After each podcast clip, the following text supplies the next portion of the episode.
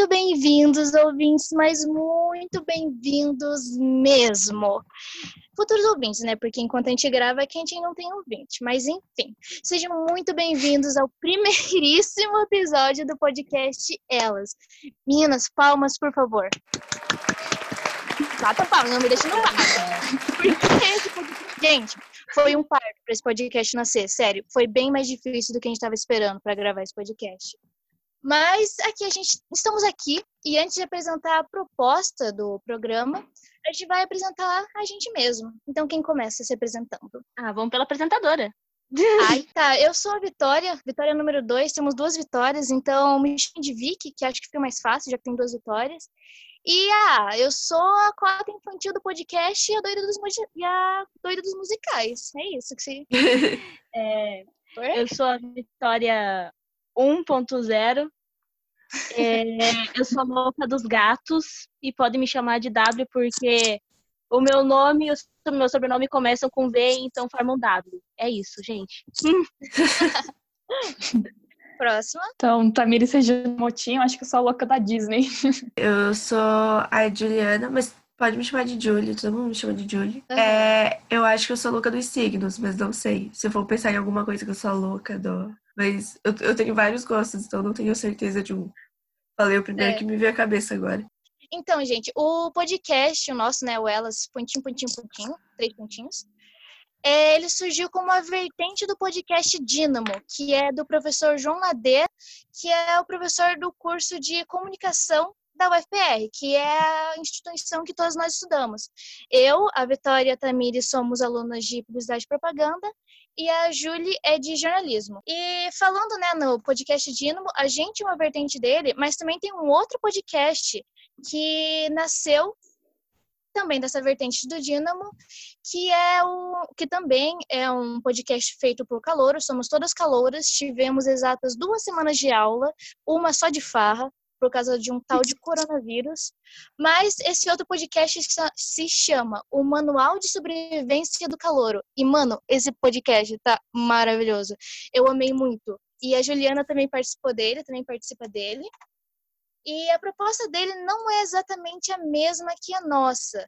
Mas se você é da área de comunicação, ou se interessa pelo assunto, ou se só você só quiser dar umas boas risadas e saber da vida dos outros, que é o meu caso, eu super uhum. recomendo, porque o podcast ficou maravilhoso. Eu amei demais. Parabéns, Juliana e outras pessoas que fizeram parte do podcast. Mas tá bom, sem enrolação e vamos para a nossa proposta. O nosso objetivo aqui é reavivar as, me as memórias de mulheres que fizeram coisas extraordinárias nas mais diversas áreas, em artes, em ciências, na guerra, em comunicação. Acho que a gente vai trazer comunicação, já que a gente faz, né, comunicação e dar para elas o devido reconhecimento, porque de alguma forma elas foram ou esquecidas ao longo do tempo, ou elas foram ocultadas ou desvalorizadas já na época delas e não receberam o devido crédito. Então a gente quer trazer memória e lembrar, porque elas são mulheres muito importantes e para inspirar também, porque algumas, todas na verdade, são muito inspiradoras. E a ideia surgiu justamente com o filme Estrelas Além do Tempo, que vai tratar das mulheres que fizeram coisas extremamente importantes na corrida espacial. É, e não foram dados crédito para elas. Se você está estudando aí o Enem, por exemplo, duvido que você vai ouvir falar dela. Você vai ouvir de Yuri Gagarin, você vai ouvir de Armstrong, mas duvido que você vai ouvir o nome, o nome das mulheres que fizeram as coisas que está no filme Estrelas Além do Tempo, que eu recomendo muito, aliás. Então a ideia surgiu justamente com esse filme. E assim, gente, como o nosso slogan já diz, que o nosso slogan tá lá na capa do podcast e tudo mais, elas são mais do que contam. Ou seja, você, meu caro ouvinte, já tenha, talvez você já tenha ouvido falar delas, mas o nosso objetivo aqui é ir além do ela fez isso e pronto. Não, ela não fez só isso e pronto. Teve uma história de vida inteira dela, o antes, o depois, o durante e o que repercutiu. E é isso que a gente quer trazer. A gente quer trazer mais do que te contaram sobre elas e dar e valorizar realmente elas e o que elas fizeram. Então a gente tem uma listinha aqui com mulheres incríveis, e então a cada episódio a gente vai trazer um debate diferente sobre essas mulheres, porque se trata de mulheres diferentes, de áreas diferentes. E esses debates, eles vão surgir para trazer uma luz para esses cantinhos escuros da sociedade que ninguém mexe, mas a gente vai mexer, que ainda não foram resolvidos. Vamos fazer isso para pouco. Então, a gente vai apontar alguns pontos importantes na história dessas mulheres que repercutiram ao longo do tempo, que foram essenciais. Então, a gente vai apontar esses pontos e trazer debates sobre eles.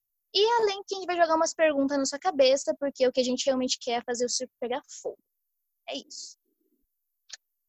Bom, como vocês viram no título do podcast, começamos com a Mulan brasileira. Mas, mesmo como sendo uma forte referência né, na Disney, porque foi uma personagem que quebrou realmente alguns tabus de personagens, né? Que sempre é são resgatadas por um. que sempre são resgatadas por um mocinho ou algo assim. A Mulan, ela quebrou alguns tabus, então a gente está se inspirando nela. E foi uma personagem que foi fundamental para nossa independência, mas foi deixada de lado. E hoje vamos mostrar a sua importância. Lembrando que uma personagem, né, foi um, de um passado muito distante do nosso. Infelizmente, as informações primárias que se tem dela são relatos de uma pessoa de fora que vem para o Brasil, ou seja, não foi pelo ponto de vista de um historiador da época. Então, foi com base no diário de uma moça, né, que veio durante um tempo para o Brasil. E deixaremos todas as nossas fontes na descrição. Bom podcast. Posso fazer uma ressalva aqui nesse ponto? Pode. É, tem uma série que vai explicar bem, porque o que acontece? Às vezes nosso cérebro, cérebro humano, ele buga. E daí tem uma série muito boa na Netflix que é o Explicando a Mente. E ele vai falar de alguns pontos que às vezes a pessoa acha que viveu uma coisa, mas não viveu. Daí assistam a série para você ver bonitinho. Então, a gente vai mostrar relatos, mas tenham consciência que são relatos. Então, às vezes, ou a pessoa pode ter exagerado ou às vezes ela nem viveu. Contudo, são fontes primárias muito importantes, por isso que a gente ainda assim resolveu pegar essas fontes. Uhum. Todos os links na descrição, gente, pelo amor de Deus. Não, verdade, a gente não...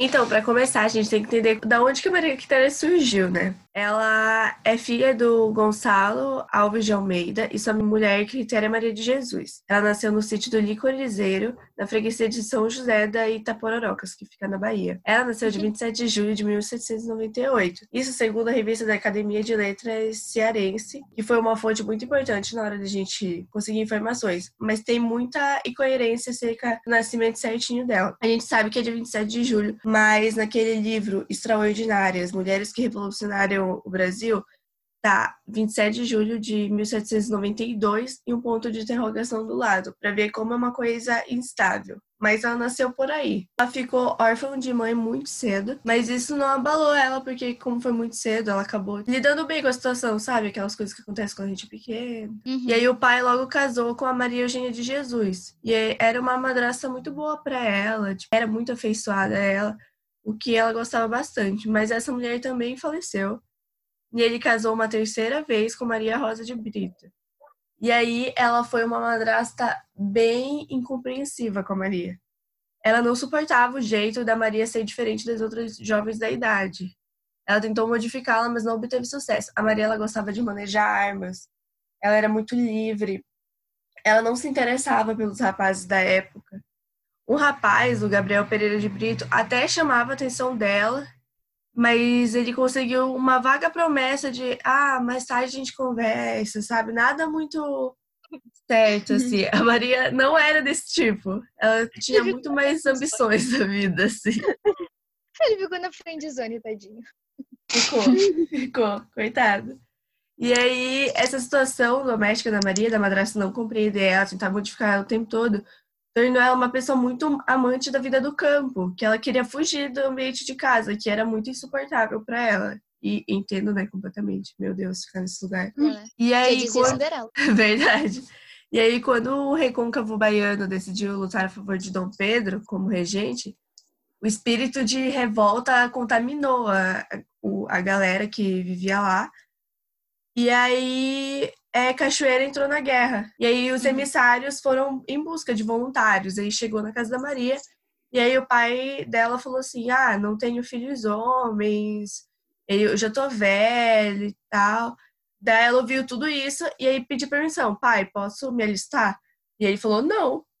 E aí ela, como era bem revolucionária, assim, ela falou, não, não aceito isso. Ela desafiou ele. Daí ela foi escondida para casa da irmã Teresa dela, que era casada com José Cordeiro Medeiros.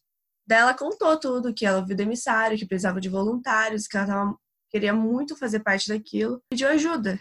Daí a irmã dela cortou o cabelo dela bem curtinho, deu roupas do marido e ela foi lá e se alistou. E aí a, irmã dela ainda deu super apoio, palavras de patriotismo e tal. Daí ela foi lá e apresentou, ela se apresentou ao comando como soldado Medeiros. E foi assim que ela foi a primeira mulher soldada do país. Depois, o pai dela descobriu, foi atrás dela, foi atrás do Major Silva Castro para pedir para ele retirar a Maria. Só que a Maria já tinha mostrado seu valor para a tropa. Não era uma coisa, ah, vou chegar lá pedir, eles vão tirar só porque ela é mulher. Não, ela já tinha mostrado o valor dela. E aí o Major intercedeu e ela continuou na tropa. E o pai dela não Ai. tinha mais poder sobre ela nesse sentido. Aí ela arrasou. Ela arrasou.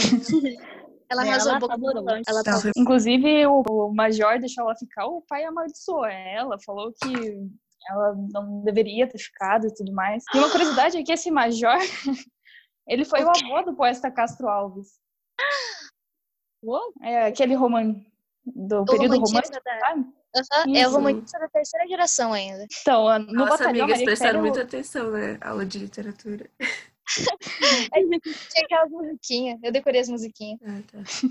No batalhão, a Maria Quitéria lutou diretamente em diversas batalhas e, é e, foi reconhecida por manejar muito bem as armas, ser muito disciplinada, líder, serena e altruísta. Inclusive, a historiadora Maria Graham descreveu ela como muito inteligente e perceptiva. A gente vai indicar apenas alguns combates que a Maria Quitéria fez parte. Caso tenha interesse de saber mais, dê uma olhada nos links da descrição. Esses combates aconteceram porque, apesar da declaração da independência de 7 de setembro, os portugueses continuaram com uma resistência muito grande na Bahia. Então, como esse foi o último estado que ficou independente, foi lá que aconteceu a Guerra da Independência. Então, vamos aos indicados a melhor participação em combate. Ai, a... uh! a Batalha de Pirajá de novembro de 1822 é considerado um dos maiores combates da independência por ter movimentado 4 mil pessoas e ter durado 8 horas. Caraca! gente reclama Rapaz, que doido. Da musculação de uma hora. 8 horas? 8 horas. Eles começaram de madrugada. Segundo o Rodrigo Cavalcante, Téria participou da batalha contra as tropas de Madeira de Melo. A Batalha de Taparica de janeiro de 1823 foi uma batalha protagonizada pelo povo. Pra você ter noção, segundo o relato da bibliotecária local, Cassimélia Pedreira, a resistência precisava cavar sua própria trincheira na praia para atacar os portugueses quando eles desembarcavam. Nossa. A participação de Maria Quitéria foi apontada também pelo Rodrigo Cavalcante. A Batalha de Itapuã em fevereiro de 1823. Segundo o artigo de Neuracia Azevedo Moreira, Maria Quitéria atacou e venceu uma trincheira inimigo, conduzindo os prisioneiros ao seu acampamento. Inclusive, sozinha, ela escoltou sozinha? dois deles para o cativeiro. Ah, né? Porque Ai, não basta combater a trincheira, né? Gente, eu não consigo nem controlar minha irmã. Imagine controlar o inimigo. Não, ela é muito poderosa. A Batalha da Foz de Paraguaçu de abril de 1823. Téria guerreou e comandou um grupo de heroínas baianas contra as tropas de Melo. Segundo o artigo de Raimundo Pinto, há relatos que ela tenha lutado dentro do rio com a altura da água até o peito. Então, lutou dentro da água, inclusive. Nossa. Vamos explicar os investimentos da nossa heroína e logo após passarei para a Vitória para anunciar o resultado das premiações da Maria Quitéria. Quando a Maria Quitéria foi reconhecida como mulher, ela teve o privilégio de usar uma própria roupa. Então, além Ai, do vestimento oficial, ela era autorizada a usar uma saia escocesa que ela mesma fez. E também ela fez a própria roupa, né? Mil e uma além disso... né? Além disso, ela era reconhecida por usar uma pena verde no chapéu. Então, era só achar a peninha, tava lá Maria Quitéria. Ai, que chique. Ai, muito linda. É, inclusive, sobre essa saia, no relato né, da Maria Graham, ela até achou engraçado, né? Porque para ela essa saia não era um símbolo feminino. Daí ela achou engraçado quando a Maria escolheu. Ai, cara, mas é muito bonitinho ela ter escolhido o próprio uniforme. Mas muito apaixonadinha. Verdade. Eu lembro que a, a Maria Graham ainda fala, tipo, ah, como é que o, o, McDonald's vai, vai ver ela assim, sabe? Umas famílias uhum. assim, ricas, era incrível. Enfim. Voltando às premiações de Quitéria, passo a palavra para Victoria. É, eu vou falar dos prêmios, gente. E, assim, eu sei que a gente falou que, tipo, ah, elas não foram reconhecidas. A Maria Quitéria, ela foi reconhecida, sim, ela até ganhou prêmios. Só que vocês já vão ver o, o que que acontece depois, o porquê que a gente fica revoltada. Ela ganhou o prêmio sim, mas já, quando eu continuar a história, vocês vão ver a revolta que eu tenho. Mas enfim. Ela ganhou do general Abatucci, nomeou ela primeiro cadete. E assim, tá, em cada lugar tá ou primeiro cadete ou cadente, tem essa divergência. Na maioria dos lugares tá primeiro cadete. Um cadete hoje em dia é a designação dos militares que estão em formação para se tornarem oficiais nas Forças Armadas ou na Força de Segurança. Só que naquela época, que era tipo 1820, 22, 21, 22, 23, que é onde se passa, né, a nossa história e tudo mais, e, primeiro os cadetes eram somente os filhos dos oficiais superiores, ou seja, a Maria Quitéria, que não era filha de oficial, era filha de um sertanejo normal, e era mulher, foi nomeada primeiro cadente, que era tipo um título para sabe? Só para elite, assim mesmo. Só que, como eu disse, tem umas, umas divergências, mas na maioria das referências está realmente primeiro cadete. Então, ela foi realmente nomeada com um título que era para pouco. E assim que acabou a guerra, ela foi lá para o Rio de Janeiro, na corte, e o Dom Pedro recebeu ela numa audiência especial no dia 20 de agosto de 1823, e ele baixou um decreto imperial que deu a ela as honras de alferes de linha, Assim, gente, eu juro que eu pesquisei, mas eu não sei o que são alferes de linha. Um alfer, um alfere hoje é o equivalente ao segundo tenente, mas eu juro que eu tentei e eu não achei o que é alferes de linha. Mas ela foi nomeada como alferes de linha, então deve ser realmente muito importante. Hum. E o imperador também, o Dom Pedro, né? Condecorou ela como Cavaleiro da Ordem Imperial do Cruzeiro. Daí eu fui lá eu pesquisar o que é essa bendita Ordem Imperial do Cruzeiro e foi a primeira ordem honorífica. Ordem honorífica é, não sei se estou falando certo, honorífica. É, deve estar certo. É uma recompensa por serviços que foram relevantes, que foram importantes prestados para a nação, que ajudaram a nação. Mas basicamente é uma medalha de parabéns que essa ordem honorífica foi a primeira que, tipo, 100% BR, porque tinha acabado, né, a gente virou independente, então essa foi a primeira medalha, assim, 100% brasileira, 100% BR, e é basicamente uma medalha, tipo, parabéns. E foi nessa ida, né, ao Rio de Janeiro, que ela foi até a corte, né, conversar com o Dom Pedro e tudo mais, que ela conheceu a Maria Graham, que é a autora do Diário de uma Viagem ao Brasil, que foi uma das nossas fontes principais para pesquisa e tudo mais. Daí ela foi lá encontrar a Maria Graham e trocou umas ideias e daí ela escreveu o relato. Só uma curiosidade. Inclusive, uma outra curiosidade que tanto a Maria Graham e a Maria Quitéria eram amigas do José Bonifácio, que foi o tutor do Dom Pedro II, braço né? direito do Dom Pedro. Então, é, essa relação ajudou muito a fazer esse relato. Uhum. E no dia 21 de agosto de 1953, exatos 100 anos depois da morte dela, foi estabelecido para todas as repartições unidade, e unidades do Exército para todo mundo inaugurar um retrato da Maria Quitéria nos quartéis e repartições do Exército. É, obrigados, é, lá, ah, obrigados fica muito pejorativo, mas eles tiveram que inaugurar um quadro porque o Ministério da Guerra pediu 100 anos após a morte dela para, né, o mínimo reconhecer pelo que ela fez. E foi nesse mesmo ano, nessa, nesse mesmo tempo aí, que foi erguida a estátua em Salvador, no bairro da Liberdade, mais especificamente ainda na Praça da Solidade, que é uma estátua muito linda, nossa, cara, eu acho que eu, eu amei aquela estátua. Que a Maria tá, tipo, segurando assim, vamos guerrear, pô, vamos guerrear. Muito linda aquela estátua.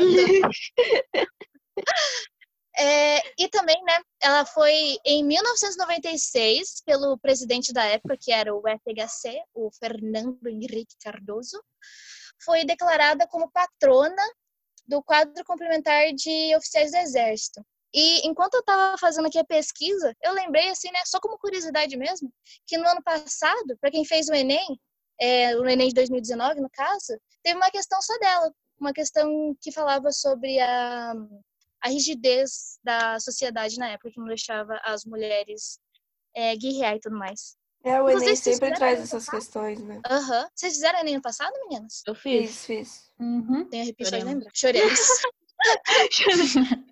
Mas tá. Agora essas foram só as premiações. Agora é que o barco começa a afundar, gente, porque agora fica triste. Agora o barco começa a afundar realmente. Porque agora eu vou falar da vida após a guerra. Então é como eu disse, não é, ela recebeu premiação. Sim, ela recebeu. O problema é agora. Porque o que aconteceu? Uh, tá, depois, depois dessa reunião né, na corte, o Dom Pedro, diz a lenda, né, que ela pediu pro Dom Pedro, o próprio Dom Pedro, o imperador mesmo, escreveu uma carta pro pai dela reconhecendo os feitos dela e pedindo pro pai desculpar, né? Porque que nem a, a Tamira disse, o cara chegou quebrando tudo e amaldiçoando todo mundo, porque ficou, tipo, chateadaço com a filha dela ter desobedecido e fugiu de casa. Bem diferente da Mula, né? Na Mula, o pai dela foi mó fofo. É. Aqui as coisas não funcionam da maneira que era é, aqui, aqui é vida real, né? Daí e daí ela pediu é. pra mandar, tipo, ó, oh, Dom Pedro, manda uma carta pro meu pai, porque se eu chegar lá, ele me dá um tapa na cara, mano. e daí diz a lenda que ele escreveu essa carta, só que eu não achei a carta. E eu não tenho muita prova concreta dessa carta também, além de algumas fontes dizerem que mandou a carta. Não são todas, são algumas, e ainda há controvérsia dessa carta, mas todo, muita gente diz que teve essa carta, então eu também vou falar que tem a carta. Mas eu não achei nenhuma prova, gente. Então fica no ar. Aí se mandou a carta, não mandou. E depois ela se casou com o lavador Gabriel Pereira de Brito, é, que é aquele lá que ficou na friendzone lá no início. É, é ele, né? É o rapazinho. É ele mesmo. Uhum. Ele saiu da friendzone, deu certo. Casou com ela e teve uma filha, a Luísa Maria da Conceição. Só que daí, daí ela começou a cuidar dos serviços domésticos e poxa, vive no anonimato. E em algumas fontes até diz que os vizinhos não faziam a menor ideia de quem ela era, sabe? Tipo, ela foi, ela começou a viver no anonimato. Ela fez, tipo, ela lutou na guerra, mano. Ela acordou de madrugada, tipo, lutou no rio, assim. E os vizinhos não sabiam de nada, sabe? Ela viveu no anonimato. É, se, e começou a cuidar da casa, do, da filha, né, e tudo mais. Só que daí, tadinho do Gabriel Pereira Brito, morreu, tadinho. E morreu, o Gabriel. E daí ela ficou viúva, tadinho, né? Sair da friendzone não durou muito tempo. Não se sabe exatamente em que parte da vida dela ficou viúva, mas em 1834 o pai dela morreu também, mas ele já era mais de idade. E daí ela foi lá para Santana, para Feira de Santana, tentar receber a herança. Só que deu ruim na herança. Deu ruim porque ela não conseguiu pegar a herança. Ela tinha direito à parte da herança, mas ela não conseguiu.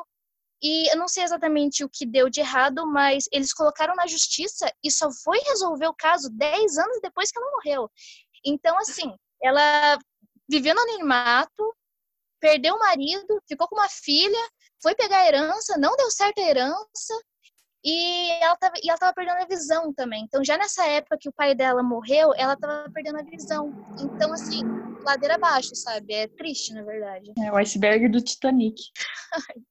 Agora é tipo, ah, cara, é realmente triste. Mas então, depois que ela tentou, tentou pegar a herança, ela desistiu, porque, né, advogada cara.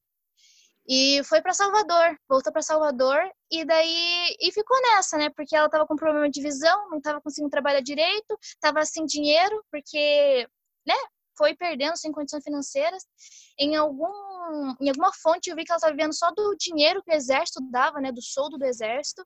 Então, assim, ah, cara, foi triste. Daí, no dia 21 de agosto de 1853, com 61 anos, ela morreu de inflamação no fígado, de acordo com a Henriqueta Galeno, que foi uma das nossas fontes. Ela morreu de inflamação no fígado. Então, cara, assim, ela fez coisas incríveis e o exército realmente, né, condecorou ela e tudo mais, mas depois deu foda-se pra ela e deixou. E daí ela morreu séria, no anonimato e sem condição financeira, cara. Então é isso que realmente é triste.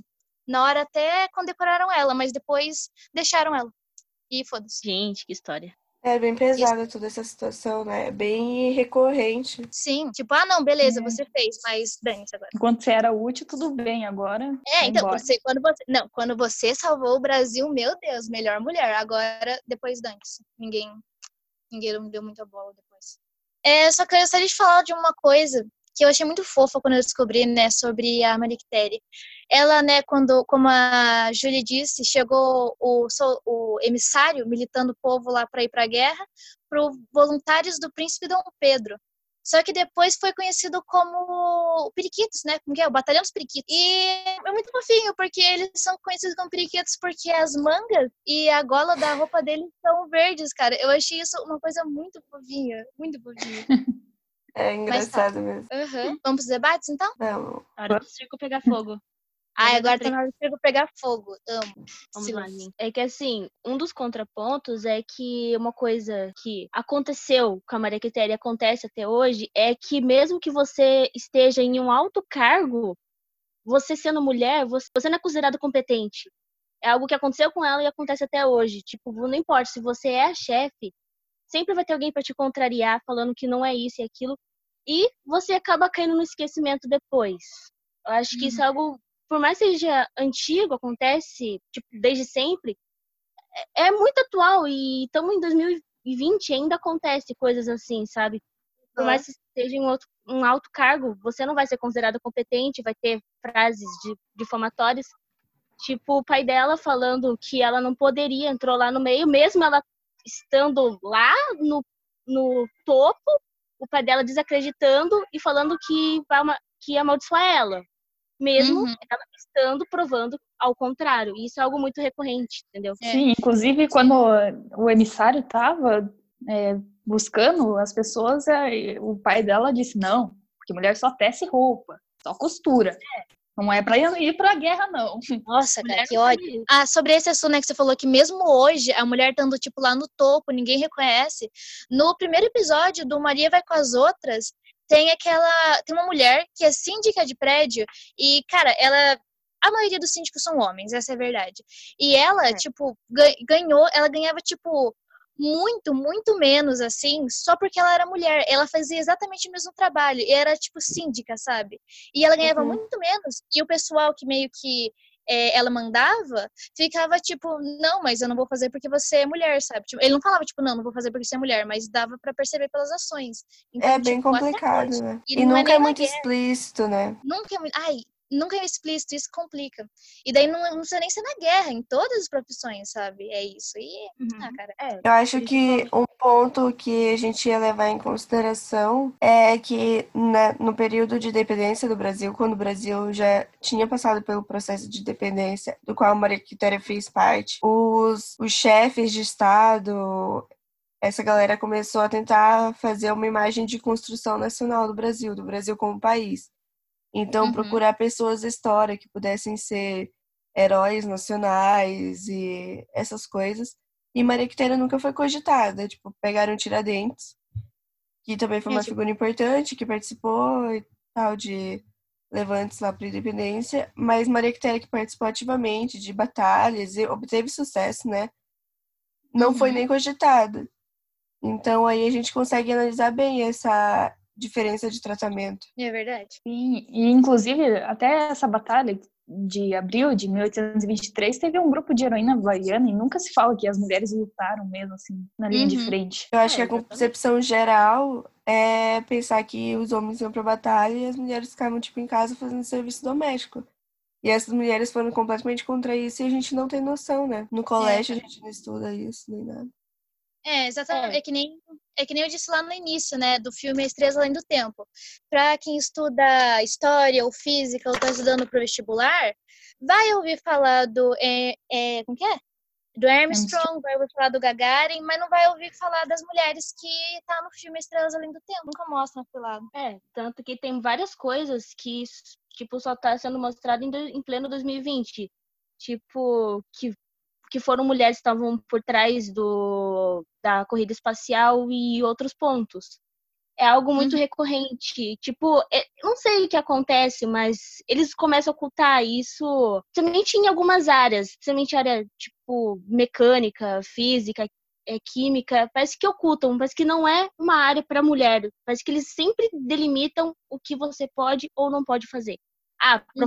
é, ramo de educação, você tem que ser mulher ah, ramo disso, você tem que ser homem, é uma coisa muito recorrente, parece que isso nunca vai acabar, parece que isso é uma luta diária que nunca vai ter um fim. E quanto mais a gente luta, luta, luta, mais a gente ouve, ah, é mimimi, ah, isso é mentira, ah, é baboseira, é drama, mas não é drama, é uma coisa tipo, a gente só quer o nosso lugar pra gente ser livre e escolher o que a gente quiser sem ter medo de uma pessoa falando que, ah, você conquistou tal coisa porque você utilizou isso, isso e aquilo. Entendeu? Uhum, é, é, assim. Gente, eu só quero fazer um adendo que na hora que eu citei Tiradentes, eu não tô desmerecendo a luta dele nem nada, tá? Eu só tô fazendo uma comparação de que ele foi escolhido e a Maria Quitéria não. Poderia é, ser tipo... escolhido os dois, entendeu? Não é como se eles tivessem um limite. Ah, não, vamos só escolher cinco heróis nacionais aqui, entendeu? Só pra deixar bem claro.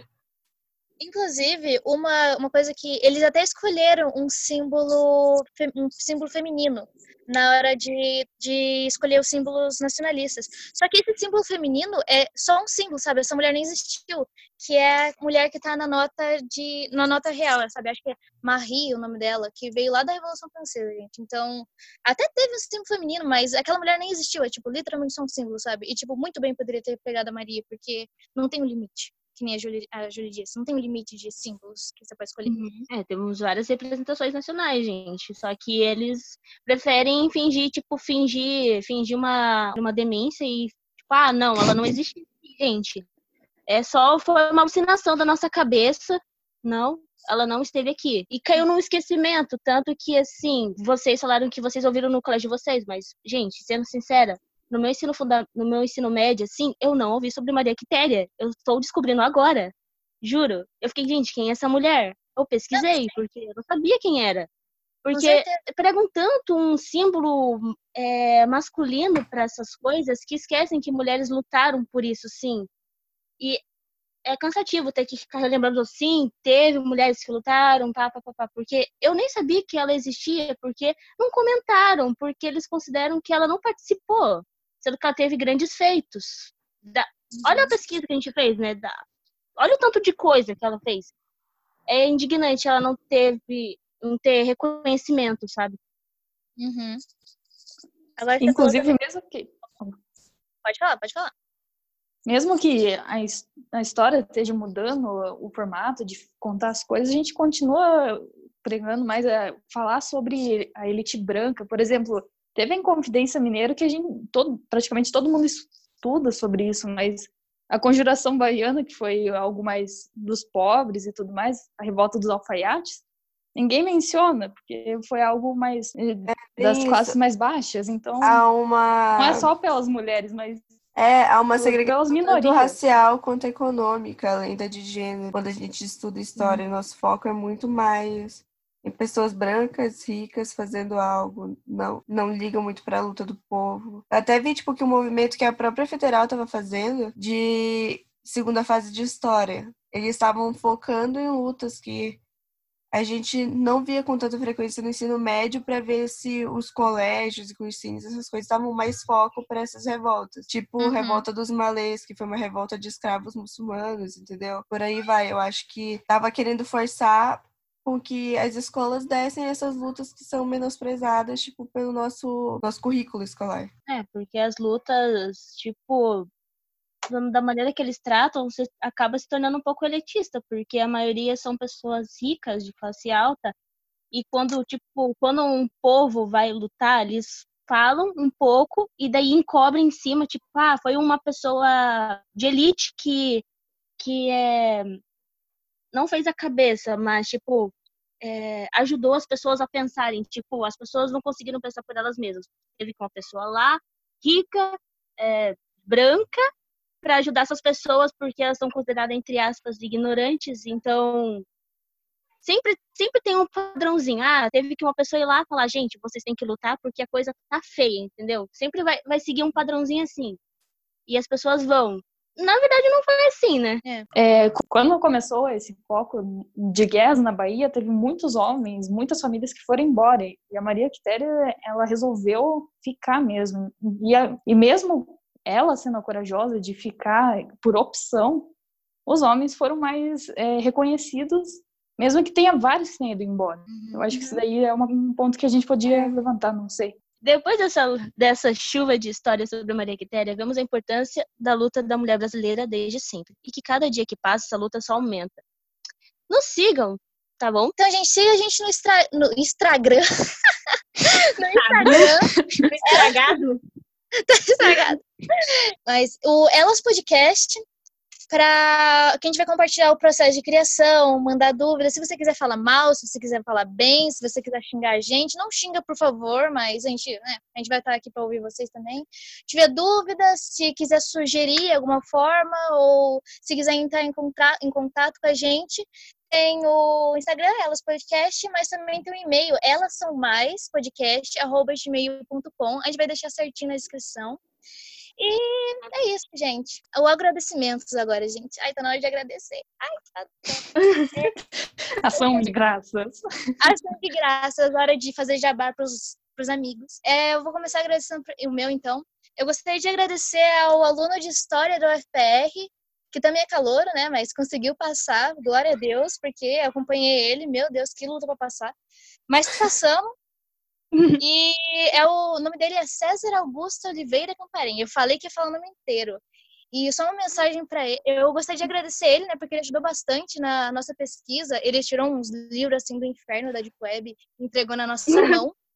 Assim, bizarro esse garoto. Esse garoto é muito bom.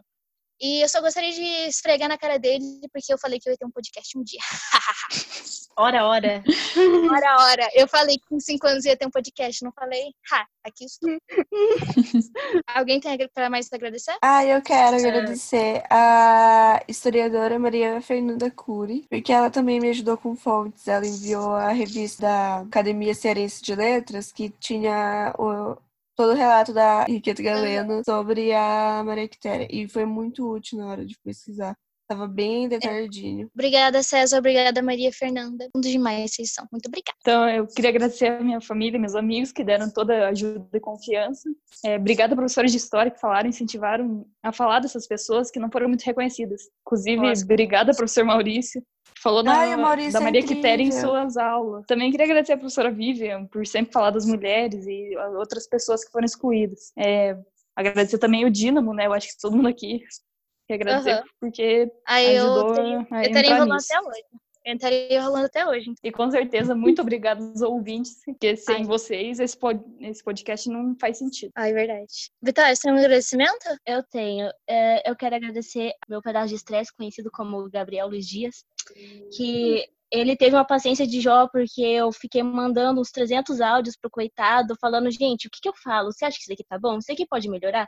E me ajudou tendo muita paciência e escutando e vendo trilhões de áudio e vendo trilhões de imagens para me ajudar. E eu queria agradecer a todo mundo e também o professor é, Padeira por ter ajudado a gente no início sobre editar e um monte de coisa. E também quero agradecer a todos que ouviram a gente até o final. É verdade. Obrigada por todos que me aturaram, porque eu também fiquei mandando um monte de áudio desesperado para meus amigos. Mas muito obrigada, gente. Obrigada por ouvir até aqui. A gente vai estar sempre buscando melhorar cada vez mais. Esse foi o primeiro episódio, então a gente tem muita coisa para aprender. E a gente está aqui realmente para aprender, porque, como a Vitória disse, tem muita mulher que a gente nem sabia que existia. Então a gente está aqui realmente para aprender. Então, se você tiver sugestões, pode mandar para a gente, entrar em contato, que vai ser muito bem-vindo. E Cara, uhum. muito obrigada por ter chegado até aqui. Como eu disse para Tamires, era realmente um sonho meu começar apresentando um podcast. Então, muito obrigada por vocês ouvirem e por ajudar a gente a realizar meu sonho e ajudar a gente a só ouvir a gente. A gente fica feliz em vocês ouvirem. Muito obrigada. Uh, obrigada. Uhul. Tchau. Obrigada. obrigada. Tchau. tchau. Até a próxima. Hasta la vista.